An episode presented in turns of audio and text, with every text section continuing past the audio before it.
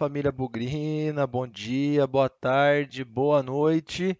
Fim de semana chegando e com ele mais um jogo do Guarani no Campeonato Paulista da Série A1, da primeira divisão estadual. Esse aqui é o pré-jogo de Botafogo de Ribeirão Preto e Guarani, válido aí pela quinta rodada do Campeonato Paulista, jogo neste sábado. 8h40 da noite. Aliás, 8h40 é um horário diferente, né? A gente já lembra aí de 8h40, 9h45 no passado, 9h30, 8, 8h30. Eu não tenho muita lembrança de ver o Guarani em campo às 8h40 da noite. Mas são as regras da TV e os clubes devem cumpri-la porque ela paga e paga muito bem por essas escolhas diferentes de horário. Até porque também, né, um sábado à noite também não é muito dia de jogo de futebol. Mas, de novo, são os interesses da televisão. Nesse pré-jogo, vamos falar um pouco das expectativas desse jogo lá em Ribeirão Preto, um lugar que o Guarani já foi muito mal, recentemente foi muito bem, Botafogo aí um adversário que o Guarani vai encontrar na Série B do Campeonato Brasileiro e também um time aí que está envolvido na polêmica da Copa do Brasil, que Botafogo que foi agraciado aí nos bastidores com uma vaga na Copa do Brasil 2023 e gerou todo esse embrólio, toda essa confusão envolvendo Guarani, Criciúma, sorteio, enfim. Esse é um capítulo à parte da conversa que a gente ainda não viu um final, né? Esperamos que o desfecho seja positivo para o Guarani e que logo mais o Guarani ganhe do Botafogo em Ribeirão Preto e também, em algum momento daqui até sei lá quando, nas próximas semanas, o Guarani ganhe do Botafogo também nos tribunais, porque a vaga na Copa do Brasil não é do Botafogo por regulamento, ela é hoje por um jeitinho da Federação Paulista de Futebol, mas conquistada de forma dentro de campo, legítima, essa vaga é do Guarani. Mas enfim, vamos falar desse jogo, vamos falar de Paulistão, vamos falar de quinta rodada, campeonato quase chegando na metade e tem uma luzinha amarela piscando lá no brinco de ouro para se prestar atenção em algumas coisas. Vamos lá, vamos falar do jogo.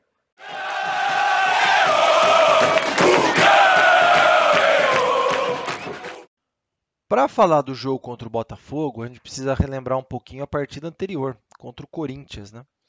É, o Guarani fez 1 a 0 lá no Itaquerão, logo a um minuto de jogo, gol do Bruninho, boa jogada pelo lado direito. É, recuou, recuou mesmo, mais, se defendeu mais do que atacou.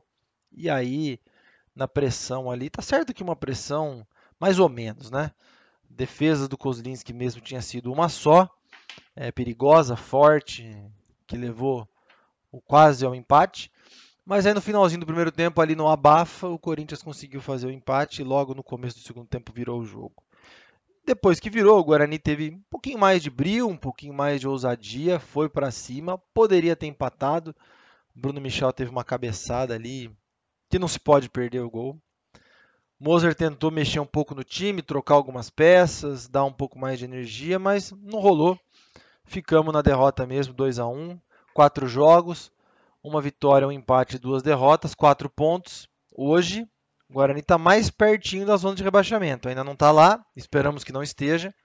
Mas a conexão que eu faço desse jogo com o Corinthians para o jogo, mais um, fora de casa agora contra o Botafogo, é uma declaração do nosso goleiro, Maurício Kozlinski, no final da partida lá no Itaquerão. A gente, tanto o Luizão quanto o, Vi, o Vitor fizeram a zona mista, participaram da entrevista coletiva. Foi um trabalho muito legal, aliás, está disponível no nosso YouTube também.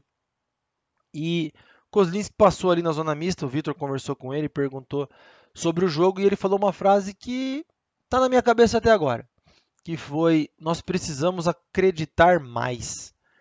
E eu acho que deve ser com esse espírito que o Guarani tem que ir para Ribeirão Preto, porque o Guarani tem um time legal. Talvez ele seja um time mais legal do meio para trás do que do meio para frente, até porque do meio para frente são muitas lesões e, e, nós vamos falar sobre isso daqui a pouco. É, e acreditar, acreditar que em casa ou fora dá para ganhar o jogo. O Guarani tem jogadores que podem proteger lá atrás, podem segurar as pontas. A dupla de zaga continua sendo aí um dos pontos fortes do time. É, o Jamerson está saindo mais para o jogo, está voltando. Ele mesmo também na, na, zona mista depois do jogo contou que está fazendo algumas funções um pouco diferentes daquelas que ele fazia no ano passado. Tem o Vilela que na minha opinião evoluiu de um jogo, um jogo atrás do outro, então parece que está também retomando o seu ritmo. E ali na frente acreditar mais, né? Quem sabe chutar de longe, quem sabe tentar um drible, uma tabela um pouco mais ousada e acreditar que dá para ganhar. Não é porque está jogando tá jogando fora de casa que tem que se contentar com o empate, tem que ficar muito preocupado com os avanços do adversário e fechar o time, tem que acreditar. Então é com esse espírito que eu imagino que o Guarani deva entrar lá no Santa Cruz mais tarde. E até porque, é, não só o acreditar por acreditar, mas também fazer aquela, aquele esforcinho extra, né? Aquela, aquele suor a mais, porque hoje, nesse começo de Paulista, o Brinco de Ouro também virou uma extensão aí de um hospital, né? Departamento médico trabalhando bastante, principalmente ali do meio para frente, né? Muitos desfalques e nessa partida contra o Botafogo não vai ser diferente. Giovanni Augusto fora, Bruno José fora, Derek fora. Estamos falando aí de três titulares. Além do Nicolas Careca, muito criticado aí pela torcida, que também deve ficar de fora em virtude aí de uma situação de ordem médica também.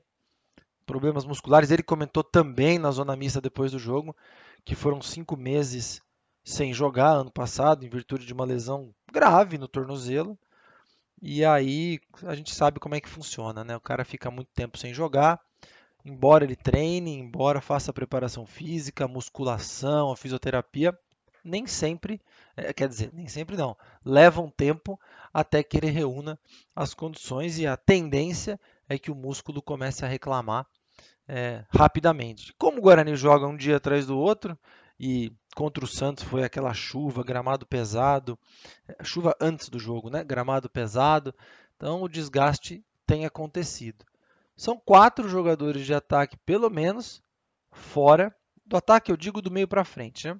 Fora do jogo. E isso vai obrigar o Moser aí a ter que ser mais criativo, ter que ser um pouco mais. É, usar mais as peças, né? A gente viu nos primeiros jogos do Campeonato Paulista os garotos da base compondo o banco de reserva. Então teve ali no primeiro jogo o Felipe Crisman, no ataque eu me refiro, né? O Theo ficou no banco contra o Corinthians e o Rafael não só ficou no banco contra o Corinthians, como entrou na partida e entrou muito bem, entrou muito legal. Com tantos desfalques no ataque, a tendência é que essa molecada tenha um pouco mais de espaço, tenha um pouco mais de oportunidade. Basta ver o caso do Rafael na rodada passada, mas é bem possível também que a gente veja essa garotada com mais minutos a começar aí no jogo contra o Botafogo. É difícil dizer exatamente como o Moser deve escalar o ataque. Muito provavelmente o Jenison vai ser o centroavante. Muito provavelmente o Bruno Michel vai jogar numa ponta. E aí a gente vai ver o que vai acontecer na outra ponta. Né? Talvez jogue ainda o Bruninho, que fez o gol contra o Corinthians, é, e o meio de campo vai aí com, com três volantes, Richard Rios um pouco mais avançado, por exemplo, um Vilela, é, Wenderson, Iago, Lima, Alan Santos é, e o Richard Rios. Então, desses seis, sete jogadores aí, deve sair a formação do meio campo, mas o ataque aí, os reservas imediatos já começam a ser os garotos, né? Então não tem mais três titulares, três jogadores, três opções para o ataque. As opções imediatas passam a ser os garotos. E é muito por isso que eu acredito que veremos não só um garoto em campo contra o Botafogo, mas talvez dois, quem sabe até três jogando aí no Santa Cruz. Tenho dúvida também sobre o que vai acontecer na lateral direita. O Diogo Matheus foi poupado contra o Ituano é, por 45 minutos. O Lucas Marques entrou, foi substituído no intervalo. O Diogo Matheus entrou contra o Ituano. E aí, por uma questão, mais uma vez, de ordem física, de ordem médica. Mas contra o Corinthians, o Diogo Matheus já jogou o jogo todo. E a gente sabe que o histórico de lesão do Diogo Matheus é muito grande. Então, eu não, não acredito que tenhamos mudança na lateral direita, mas não me surpreenderia se a gente tivesse por conta aí dessa situação do Diogo Matheus, que aliás foi aí a nossa nosso calcanhar de Aquiles na marcação nesse começo de campeonato. Tem sido aí um problema é, os três gols que o Guarani sofreu contra o no Campeonato Paulista foram três gols que se originaram em cruzamentos e em todos eles quem estava ali ou dando condição para o jogador adversário ficar impedido, não ficar impedido, ou falhando de fato na marcação, foi o Diogo Matheus. Então, espero que o Moser tenha trabalhado bastante é, o posicionamento, a organização da defesa na bola aérea, não dos zagueiros, mas dos demais jogadores, e eu incluo aí o Diogo Matheus também. Outra coisa que foi muito interessante na zona mista e foi repetido por alguns jogadores, e inclusive pelo Moser na coletiva, que o que esse time mais treina é a saída de bola. É, os jogadores falaram isso na zona mista, o técnico falou isso na coletiva, e é interessante, porque o Moser a gente já tem que se acostumar que a tendência é que ele saia de trás trocando passe, tocando a bola, correndo aquele risco que a gente não gosta de correr. A gente sabe muito bem como é que é, né? E, e na verdade, contra o Corinthians a gente viu muito chutão para frente, né? O Corinthians marcou ali a saída de bola do Guarani e no fim é, a saída ficou muito ruim. Acredito que esse tenha sido outro tema a ser bastante treinado durante a semana. Aliás, uma semana um pouco mais longa, né? O Guarani jogou na terça e o jogo com o Botafogo é só no sábado. E depois contra o Red Bull Bragantino é só no outro sábado. Então, nos intervalos de duas semanas aí praticamente, ou dez dias, o Guarani vai fazer três jogos, o que dá um certo alívio, descanso, chance de não só treinar mais, mas também recuperar esses jogadores mais lesionados. Para a gente amarrar o final aqui, é, talvez né, a gente possa ter uma nossa, nossa lei do ex, né? Bruno Michel foi um jogador do Botafogo nas últimas duas temporadas, se eu não me engano. Hoje está do nosso lado, fez acho que 10 ou 12 gols com a camisa do time de Ribeirão Preto. Quem sabe aí a lei do ex aconteça a nosso favor. Sobre o Botafogo, é um time que está se organizando, subiu da Série C para B, treinado pelo Paulo Baier. É sempre bom lembrar aí, quem, quem não se lembra, né? de Paulo Baier, aquele meio-campista do Goiás, do Atlético Paranaense, meio-campista do, do Palmeiras também, já jogou lá. Então é um cara que está começando a sua carreira de treinador. Em termos de atletas, assim, talvez eu não me lembro batendo o olho aqui. O único que eu me lembro de jogador que passou pelo Guarani é o Edson Carioca, né? Edson Carioca está lá. Ele atacante, está no banco de reserva. É, e o Caio Dantas, né, não jogou pelo Guarani, mas é um nome muito conhecido aí na Série B. Fez alguns gols aí pelo Sampaio Correia, jogou em outras equipes. É um nome, ano passado, se eu não me engano, esteve no Criciúma, jogou no Água Santa, enfim, jogador experiente. Vamos ver o que vai acontecer. Sei que a torcida do Guarani vai estar lá, a torcida do Botafogo também, mas dá para ter um pouquinho mais de coragem. Vou terminar aqui o nosso pré-jogo falando daquele comentário do do Kozlinski no final do jogo. É jogo para acreditar mais. É jogo para, por que não, imaginar que dá para sair de Ribeirão Preto com uma vitória, para de novo, né, voltar aí na briga pela vaga nas quartas de final. O Mirassol goleou o São Bernardo em casa essa semana, o último jogo, um dos últimos jogos da rodada. O São Paulo ganhou da Portuguesa, já disparou. Tudo leva a crer que vai ser o primeiro colocado do grupo. E aquela briga Guarani-Mirassol, a gente espera que aconteça, né? Que o Guarani não entregue os pontos para o Mirassol avançar e conseguir tranquilamente a classificação. Então nós temos uma batalha aí para travar com o Mirassol, porque os últimos dois anos o Guarani esteve nas quartas de final do Paulista. E eu espero que, todos nós esperamos, né, que esse ano a história se repita e o Guarani avance contra o São Paulo nas quartas de final. Então, para isso, precisa vencer, e eu acho que pode vencer, lá em Ribeirão Preto. Não descarto o empate, não critico o empate. todo ponto é importante nessa hora, mas tem que ir atrás da vitória e eu acho que ela é bastante possível. Sábado à noite, compromisso marcado com o Guarani.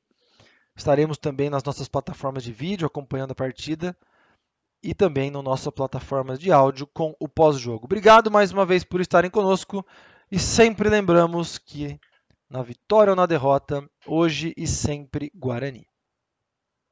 Avante, avante, meu bugre, que nós vibramos por ti, na vitória ou na derrota, hoje e sempre Guarani. É Guarani, é Guarani, é Guarani. water.